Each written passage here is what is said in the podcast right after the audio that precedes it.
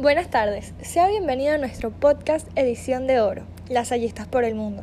El día de hoy haremos una increíble entrevista a un grupo de estudiantes del Colegio La Salle de la Colina para que nos permitan conocer un poco más sobre su viaje por el Colegio La Salle de la India. Donatella, cuéntanos, ¿cómo fue o qué sabes tú de las primeras llegadas de los hermanos a la India? No te cuento que los hermanos llegaron como en oleadas. La primera llegada de los hermanos de la Salle a la India fue en 1859 a Mangalore. Se llevaron a cabo nuevas fundaciones de Calcuta, Agra, Karaikal, Mae, Podicherry, Telicherry, Calicut y Cananore.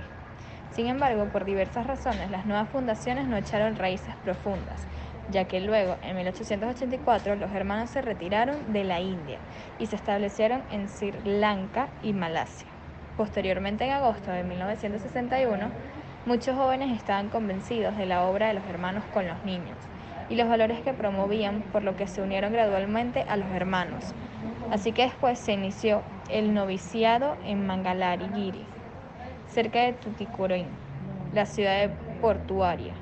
Parece increíble, ¿no?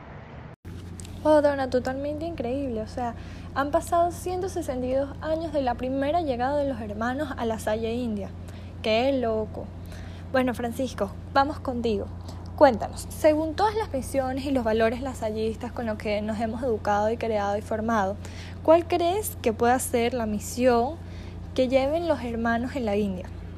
Bueno, yo pienso que la Salle en la India se, se preocupa sobre todo en la educación que está basada en la época en la que viven y que está diseñada para prepararlo para que ocupen su lugar en la sociedad y para que lleven la palabra de, Jesús al mundo.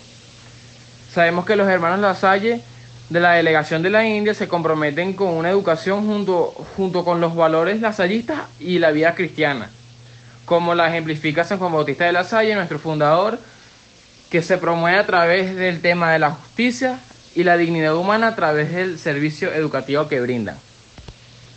Totalmente de acuerdo contigo, Francisco. Lo más importante es tratar al prójimo con dignidad humana y ayudar desde el amor incondicional para cada día ser mejores como jóvenes y como generación.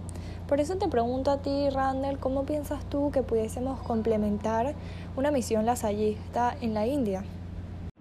Bueno, yo pienso que una misión que inspira a la Salle en la India y realmente vuela por todo el mundo es la dedicación al alivio y erradicación de la pobreza.